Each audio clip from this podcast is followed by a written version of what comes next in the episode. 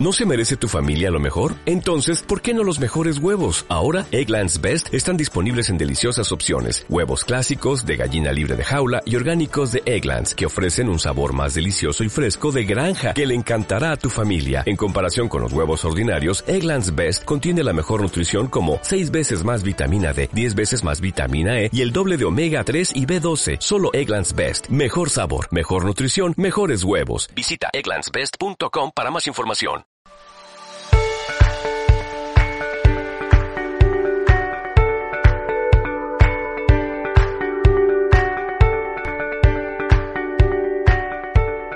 Señor, te damos gracias en este día, te damos gracias, Señor, porque sabemos, Señor, que tu misericordia, Señor, ha sido buena, Señor. Tú has cumplido tu palabra, Señor, tal cual tú la has estipulado, Señor, en la Biblia, que tú la vas a ir renovando cada mañana, Señor. Tal vez nosotros hemos fallado, Señor, hasta el día de hoy, Señor, en el transcurso de venir aquí a tu casa, Señor. Por eso podemos palpar, Señor, tu amor, Señor, tu gracia, tu misericordia, Señor, donde podemos eh, ponernos a cuenta, Señor, delante de tu presencia, Señor. Tratamos de tener un corazón, Señor, enseñable, Padre. Poder venir, Señor, con un ánimo para poder eh, aprender, Señor, conocer tu corazón, Señor. Y sobre todo, Señor, que podamos entregar nuestra vida, Señor, conforme a lo tú quieres, Señor, eh, conforme a lo que tú quieres, Señor. Guiado sobre todo, Señor, a través de tu Espíritu Santo, Señor, que es Cristo en nosotros la esperanza de gloria no hacer, Señor, más las cosas en nuestra fuerza, Señor, sino conforme a tu voluntad, Señor. Siendo, siendo genuino, Señor, sincero, Señor, reconociendo nuestras debilidades, Padre. Ya que tu palabra dice, Señor, que en medio de nuestra debilidad, Señor, vas a glorificar tu poder. Así que en esta mañana queremos entregarte, Señor, lo que vamos a compartir, Señor, lo que vamos a aprender, Señor, y que podamos ver, Señor, tu amor, Señor, y tu misericordia en esta mañana en nuestras vidas. Así que te damos gracias, Padre, en el nombre de Cristo Jesús. Amén. Eh,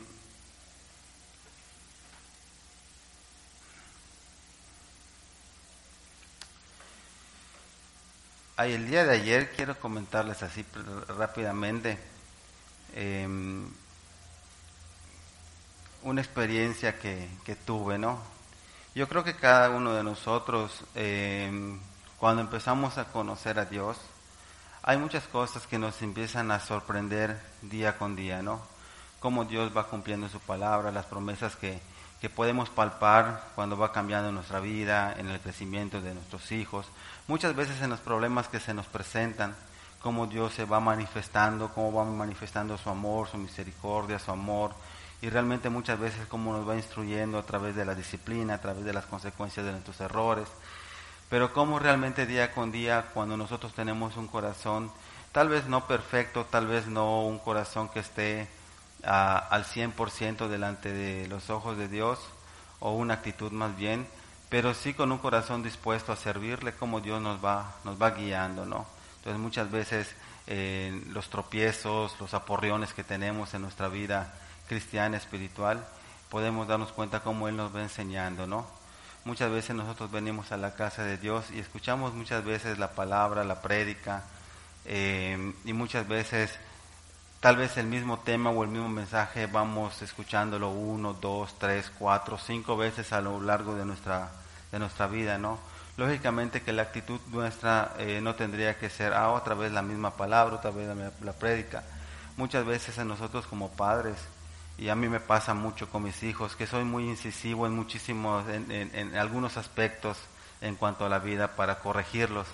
Y muchas veces hay situaciones que se las digo una, dos, tres, cuatro, cinco, seis, siete, ocho, y muchas veces, ¿no?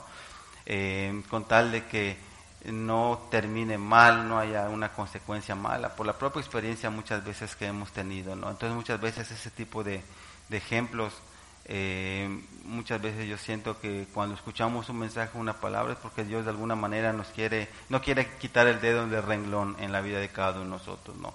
Además que a lo largo de mi vida como cristiano he aprendido que la Biblia es tan impresionante y tan especial que muchas veces una misma palabra, un mismo mensaje, un mismo versículo puede aplicar para muchas situaciones de tu vida. A alguna persona tal vez le llegue a escuchar que la palabra de Dios muchas veces es como un diamante, que por donde lo mires tú le vas a sacar brillo. Y muchas veces la palabra no puede ser cómoda, la palabra no puede ser algo que salgamos con una sonrisa de oreja a oreja después de escucharla. Muchas veces trae corrección, muchas veces trae disciplina, muchas veces trae promesas. Entonces, ser parte de, de la comunidad cristiana, ser parte de la familia de Dios, es algo que real, cuando nosotros hemos eh, entendido y lo hemos comprendido, es algo que realmente sabemos que no tiene precio y le damos gracias a Dios todos los días por cada situación que pasa, ¿no? Entonces, a mí me sorprendió una situación que me pasó el día de ayer y sí me hizo meditar un poquito y reflexionar porque eh, yo cuando trabajo, yo me dedico a interactuar con mucha gente, diferentes personas, diferentes pensamientos, eh, muchas veces discutimos, no, no discutimos, sino que muchas veces tenemos exactamente como un pequeño debate a cuanto a las creencias. En una ocasión me tocó un muchachito que me dijo, ah, eres cristiano. Y me dijo, ah, no, a mí me, me ¿qué palabra usó? Me dijo, eh, ah, no me simpatizan mucho los cristianos, me dan flojera.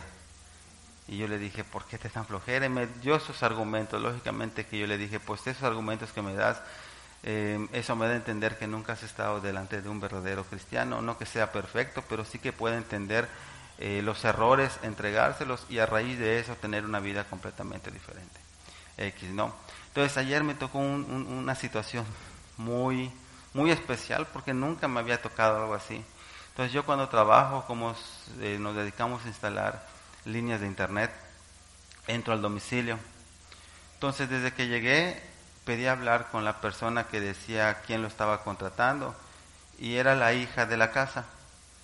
Y salió la mamá y me dijo, eh, no seas malito, háblale por teléfono, está en la parte de arriba y no me hace caso.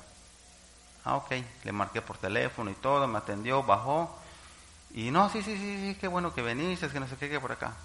Está bien, voy a buscar de dónde sacar la línea, cosas que normalmente hago.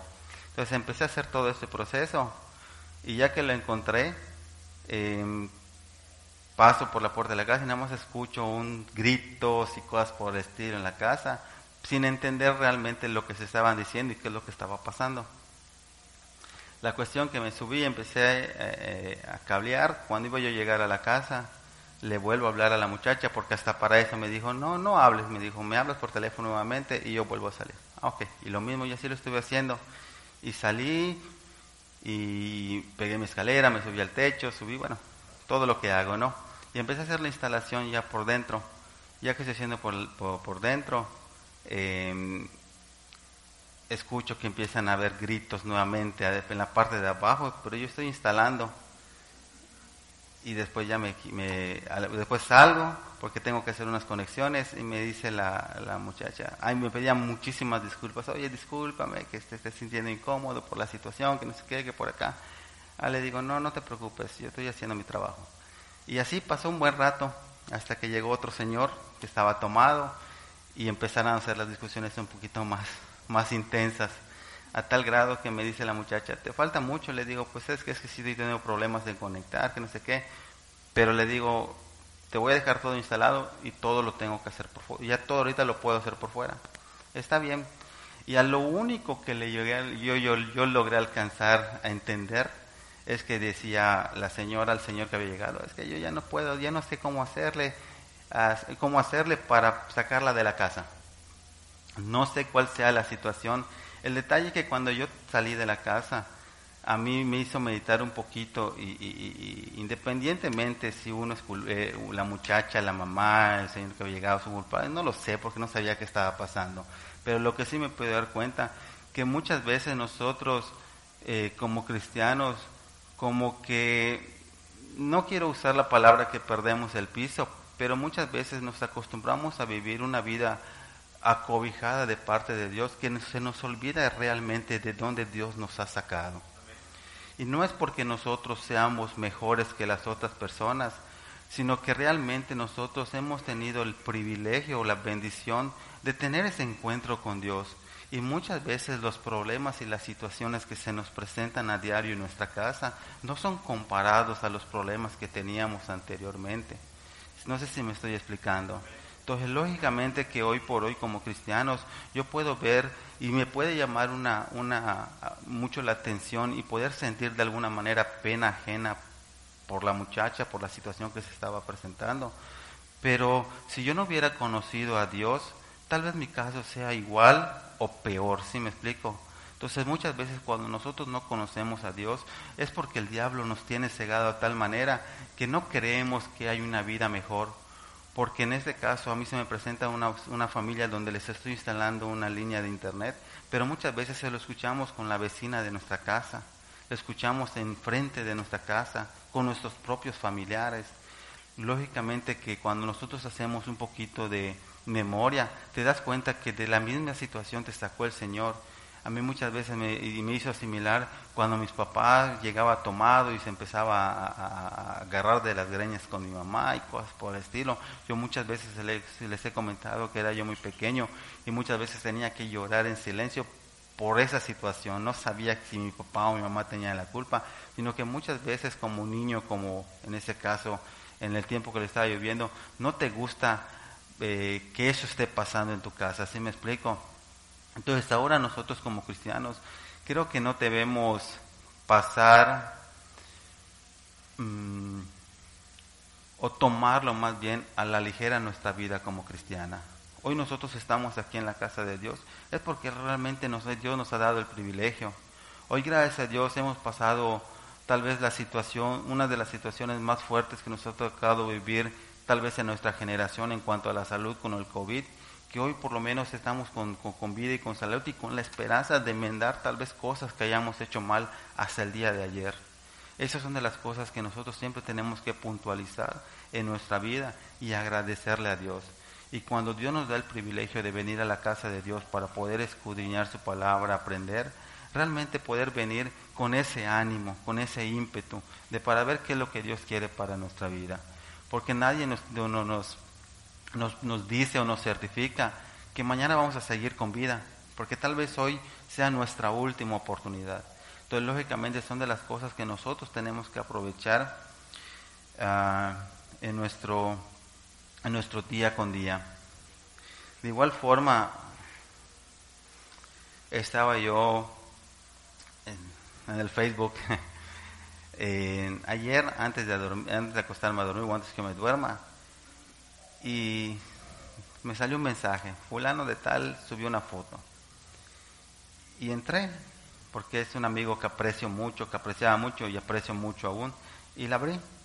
Y veo que publica una foto de tres muchachos, viniendo tal vez de una fiesta, borrachos, no lo sé, de, pero eran muchachos, daba ese tipo de imagen. Y tenía como, y tenía como, como, como comentario. Eh, yo después de, de, venir de un, de un evento, de algo así, y abajo comentó otro de unos amigos que tenía anteriormente y dijo, ah, mira, qué buenos recuerdos. Tú, fulano de tal, que me mencionaba a mí, como el apodo que me decían, y yo, yo era el más pequeño, decía. Y lo vi y dije, y el, comentario de este muchacho y, me di cuenta de que muchas veces las acciones que nosotros tenemos en nuestro día a día, eso llega y queda bien sembrado en las personas que nos están rodeando. Este muchachito que comentó eso, eh, eh, bueno, que hizo ese comentario que le respondió más bien, me acuerdo que cuando yo me convertí, fui, porque no vivía allá donde, por donde nos juntábamos, fui y lo vi y estaba yo manejando una camionetita y me acerqué y me dijo, ¿eres tú? Le digo, sí, soy yo. Y le empecé a compartir y me empezó a ver y me empezó a escuchar y me dijo, oye, ¿qué te han hecho? ¿Te han cambiado? Entonces, a mí realmente me sorprendió mucho lo que, lo que expresó, porque realmente yo no me esperaba, porque tal vez él no entendió lo que le estaba yo diciendo, pero sí se pudo dar cuenta que no eran las mismas palabras que yo estaba usando, tal vez mi mismo pensar o mi mismo sentir. Y él dijo, ¿qué te han hecho? Tú no eres el que eras antes. que digo, no, no era el que yo era antes. Y fue una de las pocas veces, o creo que fue la única vez que pude compartirle tal cual. Entonces, y yo creo que este muchachito, porque es muchísimo más chico que yo, empezó a tener una admiración por mí, no acerca de la persona que soy hoy por hoy, porque no me conoció, nunca ha interactuado conmigo de esa forma, pero sí con la persona que era yo antes.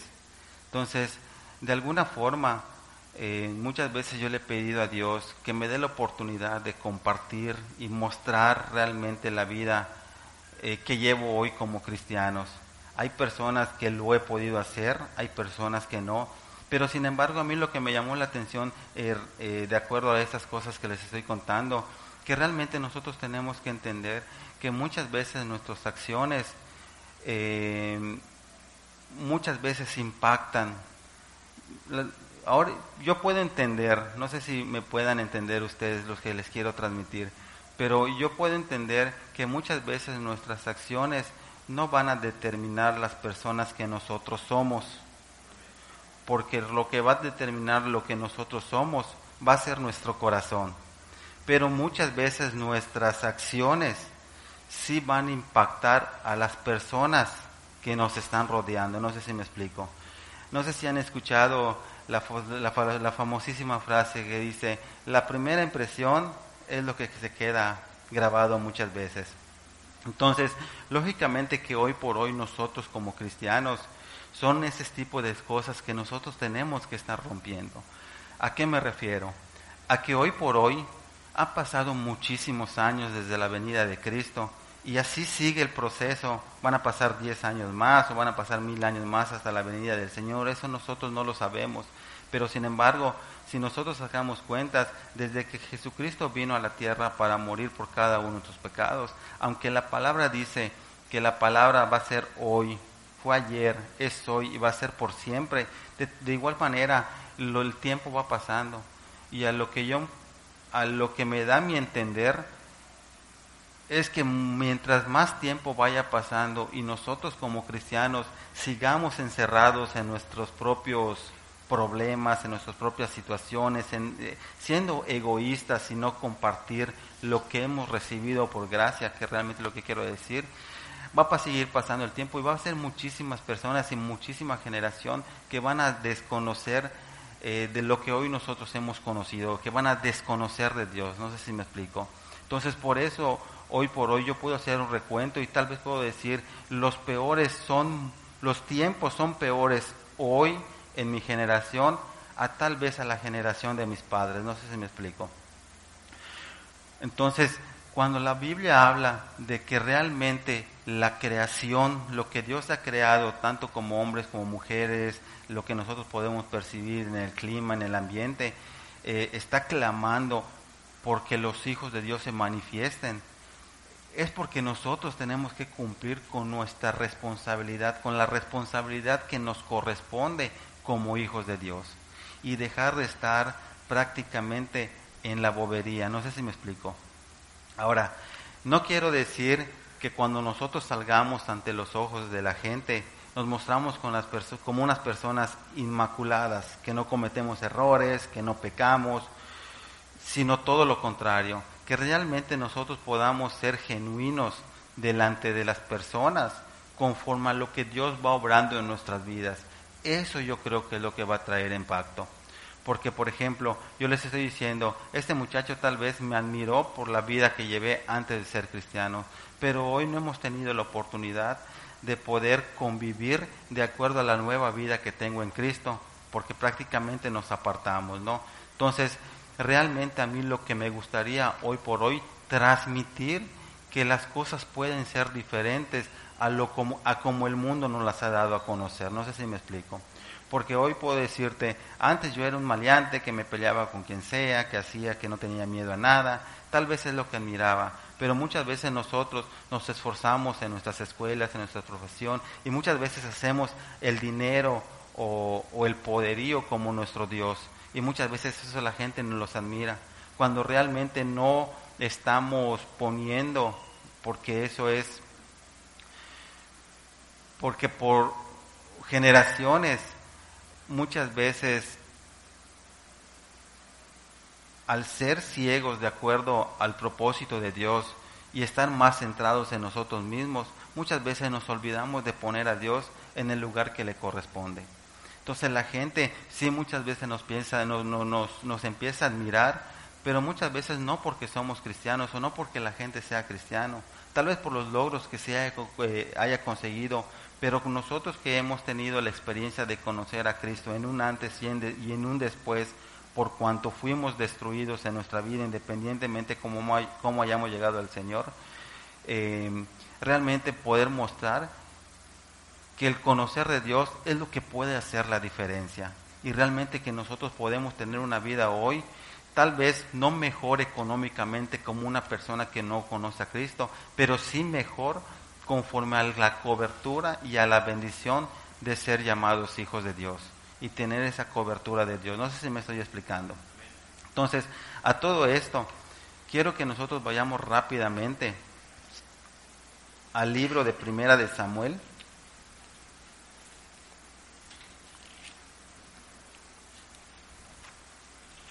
Les voy a decir algo. No me escuchan muy fuerte, ¿no? Me escucho muy fuerte. A primera de Samuel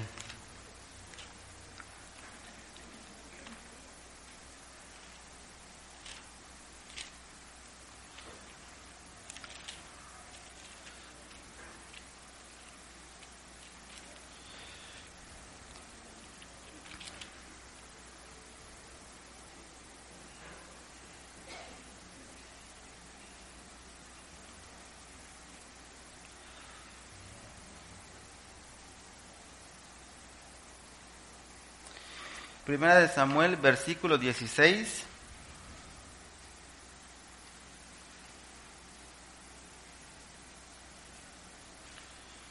En el versículo 14.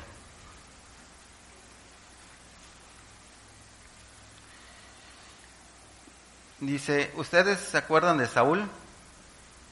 ¿Quién es Saúl? Saúl fue el, el primer rey que pusieron sobre el pueblo de Israel y fue el antecesor del rey David. Cuando a David le dan el, rey, el, reino de Israel, es porque se lo quitaron al rey Saúl. Bueno, dice el capítulo 16, versículo 14, el espíritu del Señor o el espíritu de Jehová se apartó de Saúl y dice que le atormentaba un espíritu malo de parte de Dios. Y los criados de Saúl, y los criados de Saúl le dijeron, He aquí ahora un espíritu malo de parte de Dios te atormenta.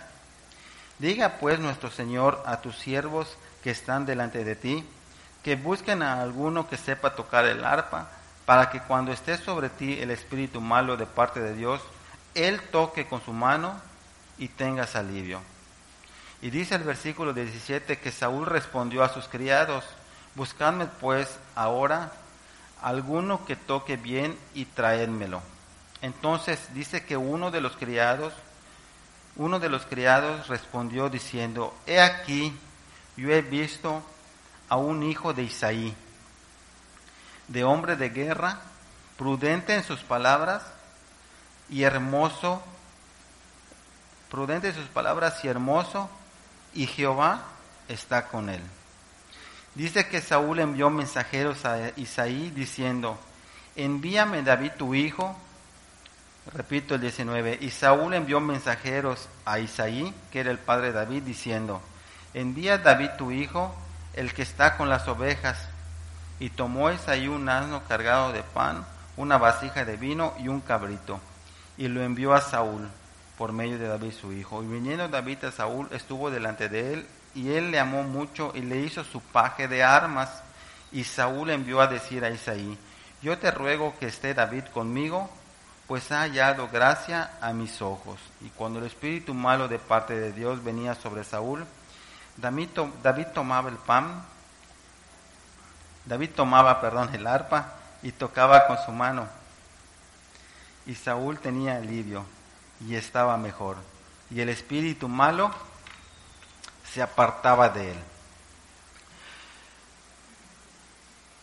Para poder relatar un poquito la historia, dice que lo que acabamos de leer, que prácticamente el reino de, de Israel le fue quitado al rey Saúl por ser desobediente. En textos anteriores y dentro de la historia, por ser desobediente.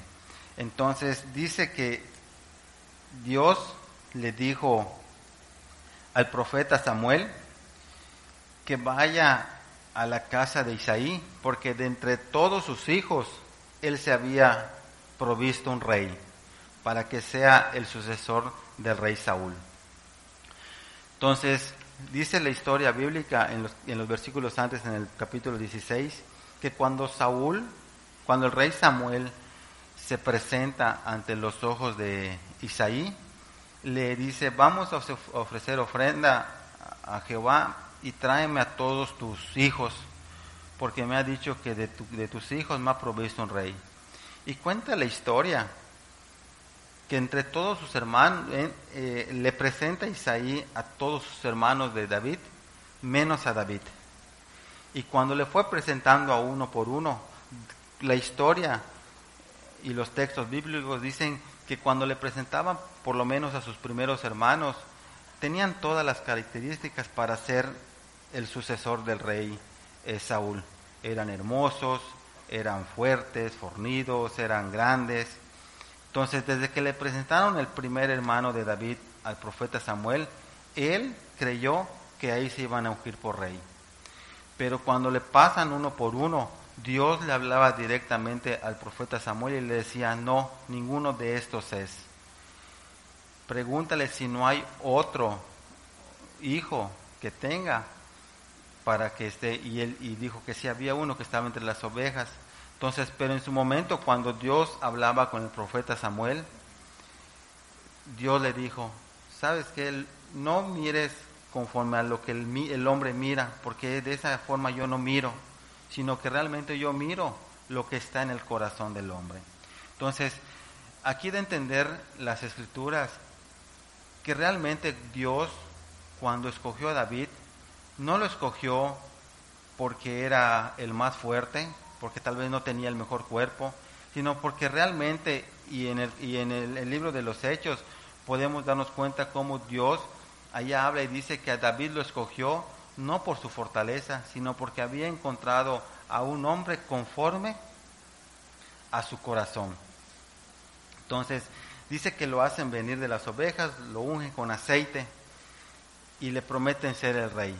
Pero todo eso lo están haciendo a escondidas del rey Saúl, porque cuando Samuel, Dios le habla a Samuel, dice las escrituras que aún Samuel tuvo miedo de decir, ¿cómo yo voy a ir a la casa de Isaí a buscar un rey que va a suceder. Si se llega a enterar el rey Saúl, me va a matar. Entonces por eso tuvieron que hacer todo un show, porque Dios le dice, anda y di que vas a hacer ofrenda, y de esa manera para que no se entere. La situación acá es que David, siendo un muchacho, fue un muchacho que estaba ante los ojos de Dios, que Dios lo veía con mucho agrado ante sus ojos, cosa diferente al rey, al rey Saúl. Entonces dice que cuando el reino le es quitado a Saúl, una de las grandes cosas, bueno, uno de los acontecimientos que empezaron a pasar que fueron notables, dice que un espíritu malo vino, que son los textos que acabamos de leer, a la vida del rey Saúl. Y cuando empezaba a ver los tormentos, él pidió a alguien que se supiese tocar el arpa para que se pueda como que tranquilizar. Y todo eso acontece. Pero a mí lo que me llamó la atención, y es donde quiero hacer mucho énfasis,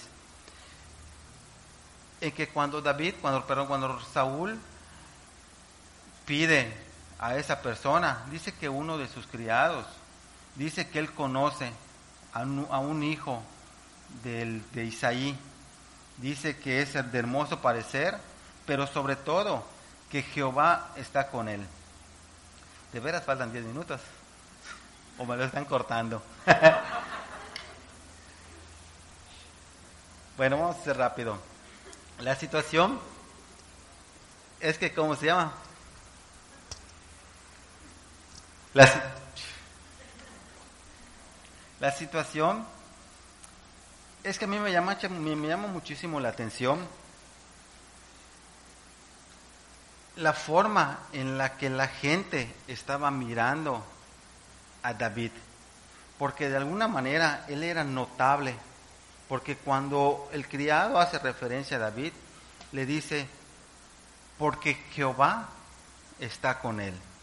Entonces, si nosotros hacemos la, la, la, comparación entre cuando Dios le dice a Samuel que vaya por David, porque lo ha porque lo ha, lo ha provisto de rey y le dice que él no ve conforme a lo que ve la gente, sino conforme al corazón de las personas.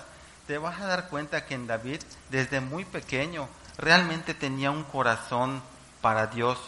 Y eso, tanto Dios como las personas lo notaban, a tal grado que Saúl lo vio de buena manera y David halló gracia aún delante de los ojos de David que lo nombró como escudero. Y cuando lo nombró como escudero o como paje de armas, lo dejó vivir en su casa. Entonces, si nosotros leemos toda la historia, te vas a dar cuenta que eso fue el inicio de lo que David iba a hacer conforme a lo que Dios le había hablado. Posteriormente a eso, dice la historia más adelante que David empezó a tocar para Saúl. Pero en el capítulo 17, y esa historia todos los conocemos porque se, se enseña desde la escuelita dominical, que David mata a Goliat. En la historia, porque nos queda muy poco tiempo, que sentí que ya pasaron cinco minutos nada más. en la historia dice que salió el pueblo de Israel en batalla contra los filisteos. Pero dice que había un paladín, así lo narra la historia, una persona de gran estatura, que salía delante del ejército de, Israel y decía, vamos a hacer una cosa, para que no haya muchas muertes, que venga uno y pelee en contra mía, y si me ganan, y si me ganan, ustedes se llevan la victoria. Pero cuenta la historia que cuando el, ejército de Israel escuchaba y veía a este gigante, a este Goliat, le tenían miedo y nadie se, se ¿cómo se llama? Se atrevía a pelear con él. Y dice que Sisaí, y perdón, mandó a David a que le llevara algo a sus hermanos y para que se viera, porque sus hermanos de David estaban en la guerra con los israelitas para que viera cómo están y le trajeran cuentas de sus hermanos a su papá. Pero cuando él llega y se topa con lo que el, filisteo Goliat está expresando a, a Israel y se da cuenta que Israel, lejos de ser esos valientes guerreros que describe la Biblia, le tenían miedo, dice que se molestó mucho. Dice que se molestó al grado que él expresó y dijo, ¿por qué viene este incircunciso a proclamar cosas contra el ejército? Y, y, no narró y no salieron de sus bocas palabras como el ejército de Israel, sino como el ejército del Dios viviente. Esas otras cosas que me llaman muchísimo la atención, porque tú te das cuenta cómo David, y fue una de las cosas que Dios miró en cuanto al corazón de David, que él tenía una conexión con Dios desde muy pequeño.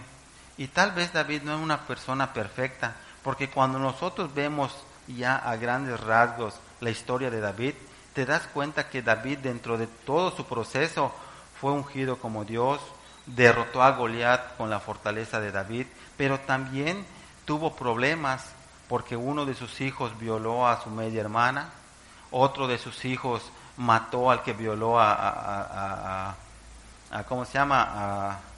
a su, a su media hermana. Otro de sus hijos quiso quitarle el reinado. Dice que deseó la mujer prácticamente de su prójimo a tal grado de tener. Entonces tú ves a un hombre que no fue perfecto, pero sin embargo de alguna manera Dios, desde que inició la vida de David con obediencia a su padre, yendo a cuidar las, las ovejas que le mandaban, él tenía estaba consciente de que tener una intimidad, una relación con Dios, era lo que al fin y al cabo lo estaba haciendo diferente. Y era una persona humilde, era una persona mansa, porque cuando tú te pones a leer los salmos y todo lo que expresaba David, era una persona también que fue temerosa, fue una persona que también eh, sufrió, se entristeció. Em, fíjate que los salmos, y vamos rápidamente allá, en el Salmo 3, los salmos específicamente, yo entiendo, te digo, no soy muy estudioso de la palabra y no sé muchas cosas, pero creo que en los salmos no hay un orden específico en los cuales fueron citados, que en la Biblia no están descritos cronológicamente, pero sin embargo, en el Salmo 3, si tú te das cuenta, el título dice que es un salmo de David cuando huyó de delante de Absalón, su hijo. Eso fue posteriormente cuando David, ya siendo rey, empezó a huir de, de Absalón que quería su reinado. Pero bueno, ese no es, el, capítulo 3 no lo íbamos a leer, pero el versículo 1 y el versículo 2, escucha. Dice, bienaventurado el varón. Bienaventurado el varón, está más, mejor así. Bienaventurado el varón que no anduvo en consejos de malos, ni estuvo en camino de pecadores, ni en silla de escarnecedores se ha sentado, sino que en la ley de Jehová está su delicia, y en su ley medita de día y de noche. Será como árbol plantado junto a corrientes de aguas, que da fruto en su tiempo y su hoja no cae, y todo lo que hace prospera. No así los malos, que son como el tabo, que, arrebata el viento. Por tanto, no se levantarán los malos en el juicio, ni los pecadores en la congregación de los justos. Porque Jehová conoce el camino de los justos, mas la senda de los malos perecerá. Escucha, este salmo, específicamente el versículo 1, independientemente que nos puede ministrar y pueda haber un estudio independientemente de eso, cuando yo leí este salmo, ¿sabes lo primero que me vino a la mente? Que realmente ese era el corazón de David cuando era joven. Porque cuando él exclama todo este salmo, aparentemente fue un salmo que tal vez lo, lo, lo exclamó cuando él estaba cuidando las ovejas de su padre, cuando estaba trabajando, y realmente él meditaba en las cosas de Dios en todo momento. Porque aún el Salmo 2, específicamente el Salmo 1 y el Salmo 2, porque el Salmo de 2 habla enseguida del reinado de David.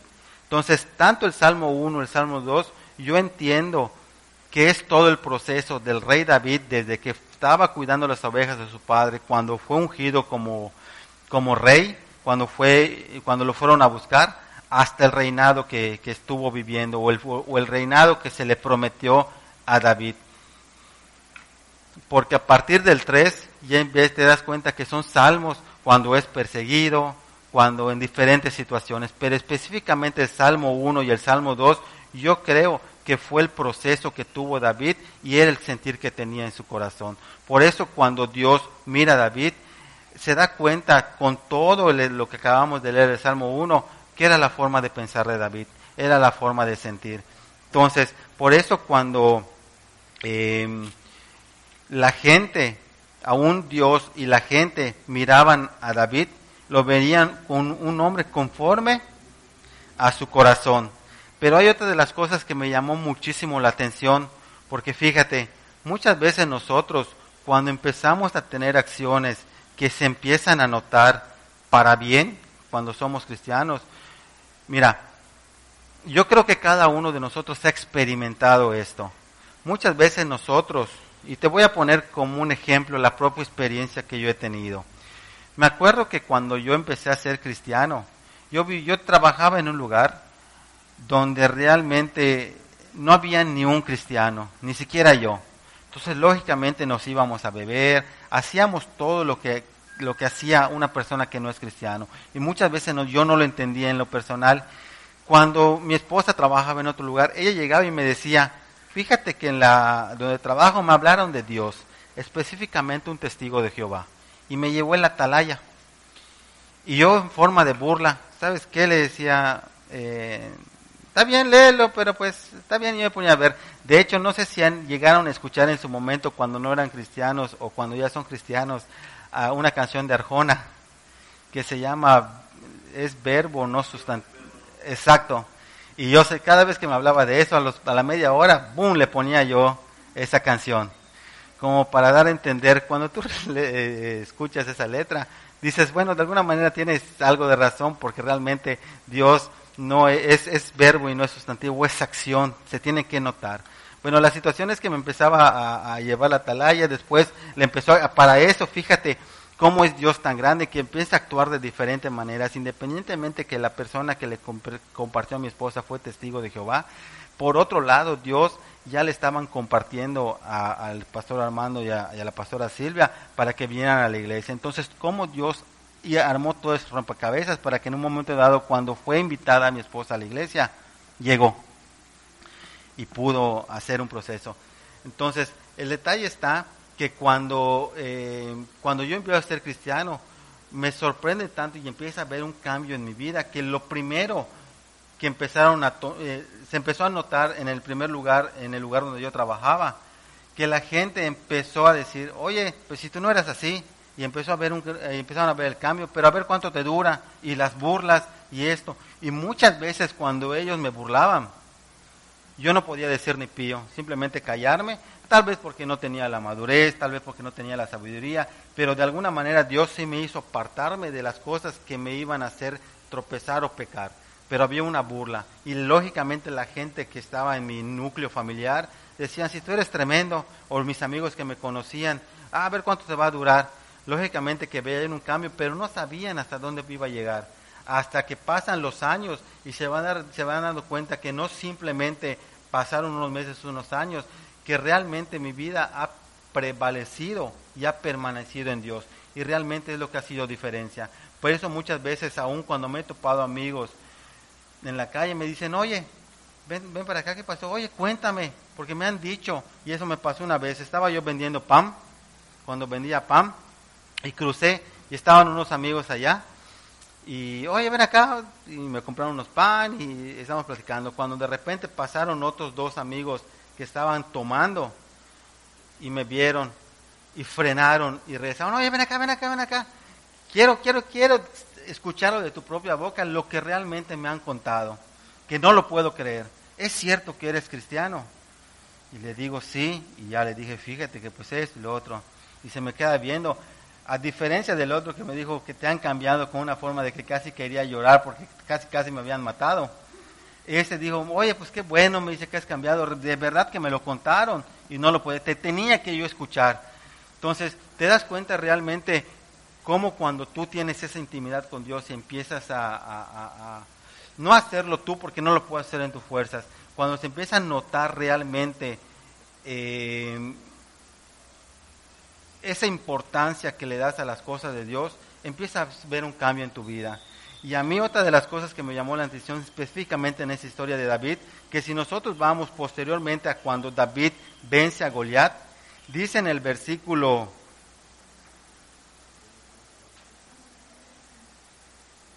en el versículo 58, capítulo 17,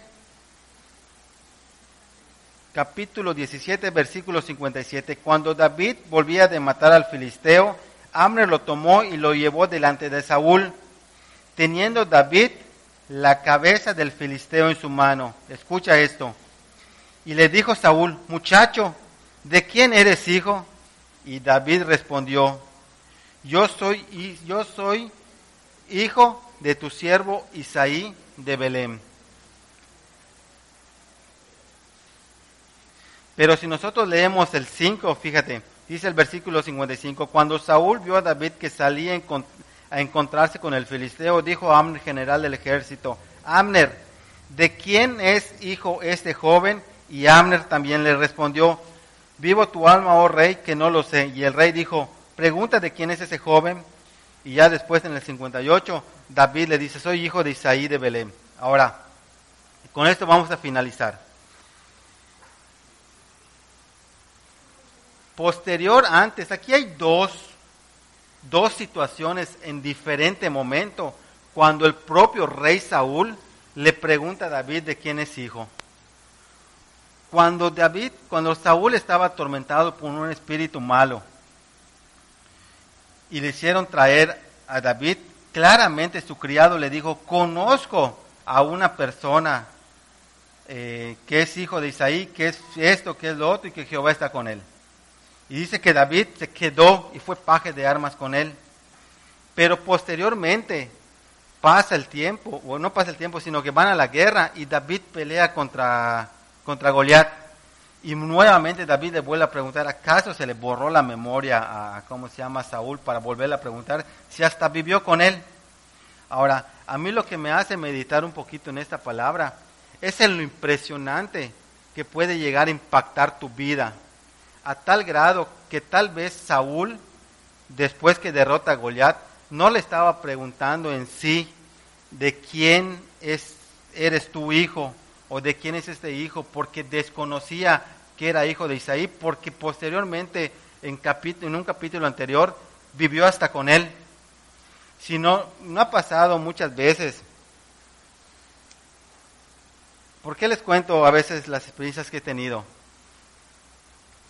Porque así como este muchacho me dijo, oye, tengo que escucharlo de tu propia boca. Yo me imagino una escena entre mis amigos y entre mis compañeros, y específicamente la de este señor, este muchacho, que llega uno de mis amigos y le dice, oye, ¿te acuerdas de fulano de tal, hijo de Perengano? Sí, fíjate que pasó esto con él y ahora él es cristiano. ¿Es en serio? Ah, yo eso tengo que saberlo por mi propia, por, lo quiero ver, quiero escucharlo. Y cuando él habla, estoy haciendo una historia detrás de una historia que viví.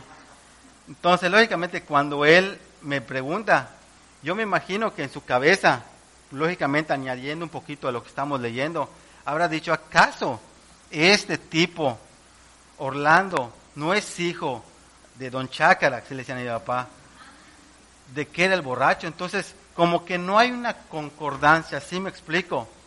La experiencia que tuve yo ayer con esta casa, en esta familia, lógicamente que a mí me hizo meditar y pensar un poquito en el decir, lógicamente es una familia que no conoce de Dios y que tal vez mi vida, si no hubiera conocido con Dios, sería de la misma forma. ¿Por qué? Porque muchas veces nosotros, a consecuencia de que el diablo nos ha engañado, creemos que lo que nosotros vivimos en nuestro día a día no puede ser mejor, cosa que nosotros como cristianos lo hemos aprendido desde el primer día que lleguemos, llegamos acá.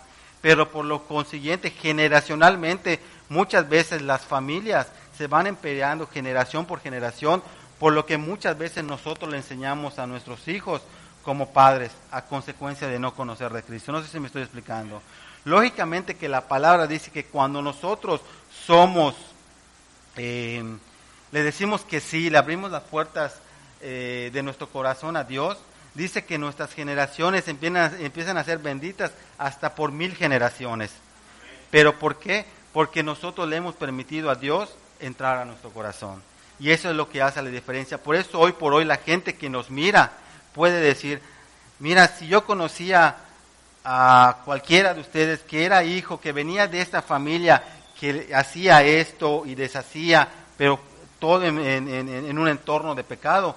¿Por qué ahora es diferente?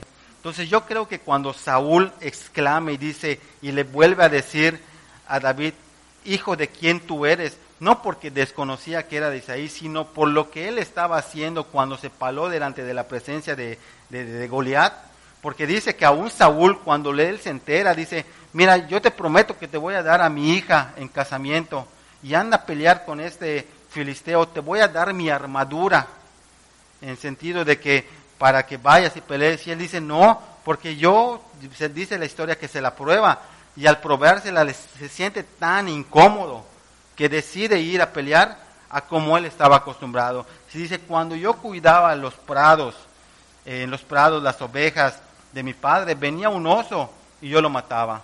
Venía un león y yo lo mataba. Lo mismo voy a hacer con este eh, Feliceo incircunciso. Y por eso él se fue a pelear en contra de, de, de Goliat. Y Goliat cuando lo miró le dijo, ¿acaso yo soy un perro para que vengas a mí con palos y piedras? Y él le dijo, no, pero yo vengo en el nombre poderoso de, Jehová de los ejércitos. Y dice que con una piedra lo mató. Entonces tú puedes ver esa historia y pues te puede parecer lo más ficticia, una historia sacada de una historieta, pero no fue real. Y tal vez en el tamaño, en la capacidad de enfrentar una batalla, eran completamente diferentes. Pero David no estaba yendo en sus propias fuerzas, sino en la confianza y en la fe que tenía, en este caso, en Dios. Nosotros como cristianos, cuando nosotros nos paremos delante de, la, de esta generación, delante de, de la creación, es cuando nosotros tenemos que hacernos notar, no por nuestra capacidad, no por lo que nosotros podemos conseguir en nuestras propias fuerzas, sino por la fe que hemos tenido en el Hijo de Dios. Eso es lo que hace la diferencia. Dice, y esto lo quiero comentar, porque realmente es algo que sí nos tiene que estar sorprendiendo, porque creo que a él lo chocaron en la moto y Carlos nos publicó en el grupo de hombres. Hoy le damos gracias a Dios porque realmente no estamos muchas veces nosotros exentos, aunque no tengamos la culpa cuando nosotros estamos manejando. Yo le digo mucho a, Isaac ahorita que le estamos medio enseñando a manejar, siempre ten, siempre estate eh, a la defensiva. Nunca te creas el mejor manejador, pero sin embargo hay circunstancias muchas veces en nuestra vida cuando transitamos, en nuestro trabajo, que muchas veces son ajenas a nosotros que si nosotros no estamos conectados con Dios, eh, muchas veces puede pasar más allá de lo que corresponde. Por ejemplo, si Dios no está en control de nuestras vidas, Manuelito no estuviera aquí hoy por hoy, ¿sí me explico? Porque no puedes comparar un coche a estar en una moto. Yo ese es, mi pensamiento siempre. Yo de hecho, yo casi no manejo moto. Y cuando manejo moto, yo digo, ni, a ninguno de mis hijos quiero subir en la motocicleta. No porque yo vaya a manejar em, sin precaución, porque muchas veces sale más perjudicado uno que está en moto que lo que está en coche. Pero sin embargo, el que estar dentro de la cobertura de Dios, muchas veces para lo que la gente es inexplicable, inexplicable esa cosa. Para los cristianos hay muchísima explicación por el entorno en el cual estamos viviendo. Y esas son de las cosas que tenemos que darle gracias a Dios. Por eso cuando la gente nos mira, ya no nos va a mirar como los hijos de Isaí, porque en su momento tal vez David no debió de haber dicho, soy el hijo de Isaí, porque tal vez Saúl sí lo sabía. Debió decir, yo soy hijo de Jehová de los ejércitos, tal cual se presentó cuando dijo, ¿por qué este incircunciso está ofendiendo al ejército del Dios viviente? Entonces realmente nosotros como cristianos, y eso es en todos los aspectos, mira, y al final más vamos a cerrar la Biblia. Nosotros como cristianos, escucha, pon muchísima atención. Nosotros como cristianos, te voy a decir, nuestras acciones, nuestras acciones nunca van a determinar lo que nosotros somos. Sí va a tener muchísimo que ver con lo que vamos a impactar a la gente. Por eso la Biblia dice que las obras las obras, nosotros no nos ganamos la fe por las obras, o no nos ganamos el reino de los cielos por las obras. Pero si nosotros tenemos fe, que la fe que es lo que te hace ganar el cielo, sí vas a tener obras. No sé si me expliqué. Entonces, nosotros como iglesia, como cristianos, muchas veces nosotros podemos tratar de aparentar. Yo veo esa imagen como cuando Saúl le quiso poner la armadura a, ¿cómo se llama? A David. Te vas a sentir de lo más incómodo, porque no eres tú. ¿Sí me explico? Mas cuando tú eres genuino y sincero delante de la presencia de Dios, reconociendo tu debilidad, es cuando Dios se puede manifestar. ¿Sí me explico? Entonces, realmente, ¿qué es a lo que voy? Que nosotros, independientemente del nombre o el apellido que tengamos, si nosotros somos genuinos delante de la presencia de Dios y declaramos nuestras capacidades y nuestras incapacidades, es cuando Dios puede hacer una obra. No sé si me explico. Muchas veces nosotros venimos a la casa de Dios, podemos parecer los, más, los, los mejores cristianos, podemos servir, pero si nosotros no tenemos una intimidad con Dios, créeme que eso no va a tener un fruto bueno, porque vamos a seguir aparentando, vamos a tener la armadura del rey Saúl. Mas si nosotros tenemos un corazón buscando de Dios, créeme que las cosas que hagamos eh, van a ser agradables para Dios, lo que nosotros hagamos. Y podemos venir, podemos hablar, podemos platicar. De hecho, cuando nosotros estamos delante de nosotros, o sea, como comunidad, cuando nosotros nos expresamos, te vas a dar cuenta quién está teniendo una intimidad con Dios. Por lo que habla, por lo que dice, por lo que piensa y por las acciones que está teniendo. Y no eh, que haya fingimiento, no sé si me explico. Entonces realmente quiero que en esta mañana nosotros podamos ser genuinos delante de Dios y realmente tener nuestra oración y nuestra intimidad con Él, declarando realmente quiénes somos, qué es lo que queremos y que realmente Dios nos fortalezca para poder ser personas que podamos ser llenos de la gracia y de la misericordia de Dios, porque eso realmente es lo que al final al cabo nos va a llevar a un buen puerto, a un buen final y realmente no lo que nosotros podamos hacer en nuestras fuerzas. ¿Cuántas iglesias yo he visto que la, se dedica a hacer y deshacer, pero no pasan tiempo con el Señor? Al poco tiempo, las iglesias pueden, en su momento pueden parecer las, las, las iglesias con mejor fuego, con mejor avivamiento, pero pasa un año y dos años y toda esa gente ya lejos están de una iglesia, ya se volvieron al pecado, porque aquí lo único que te puede sostener es esa intimidad con Dios, ese tiempo que tú le dediques a Dios en la lectura y en la oración, por lo como fruto o por lo consiguiente, entonces tú ya vas a tener obras y vas a poder hacer y deshacer lo que quieras. Amén. Señor, te damos gracias en esta mañana, te damos gracias, Señor, porque tú has sido bueno, Señor, en gran manera. Te pedimos que tú nos guíes, Señor, conforme a tu propósito, Padre, y que realmente, Señor, en nuestro corazón pongas en tener hambre y sed de tu palabra, Señor. Que realmente nosotros te busquemos genuinamente, Señor. Sabemos que cada uno de nosotros es diferente. Tal vez la relación íntima sea diferente en diferente momento, pero sabemos que el propósito es el mismo al cual estamos llegando, Señor, porque somos una iglesia y somos una comunidad que es en un mismo espíritu, Padre. Solo te pedimos, Señor, que podamos pasar tiempo contigo, porque eso es lo que nos va a llevar a poder entender, Señor, nuestra visión y nuestro llamado, Padre. Y realmente poder ser partícipe, Señor, de, una comunidad, Señor, que esté en fuego, Señor, pero llena de, llena de tu Espíritu Santo, Padre, que nos pueda dirigir, Señor. Pero te pedimos que tú nos des hambre y sed de tu palabra, Señor, así como el querer como el hacer, Señor, por tu buena voluntad. Y que no sea en nuestras fuerzas, Señor, que a tal grado que la gente cuando nos mire en nuestra casa, en nuestra comunidad, en el trabajo, puedan darse cuenta que ya no somos más hijos de una familia pecadora, Señor, sino que somos hijos de una familia en Cristo, de la comunidad Vida de Manantial, Señor, o Spring of Life, Padre. Que realmente podamos mostrar, Señor, esa relación, Señor, que hemos tenido contigo, Padre. Aún en medio de nuestras imperfecciones, Señor, reconociéndolo, Señor, haciéndonos débil, Padre, pero reconociendo sobre todo, Señor, tu favor, Señor, tu amor y tu misericordia. Así que te bendecimos y te alabamos. En el nombre de Cristo Jesús. Amén.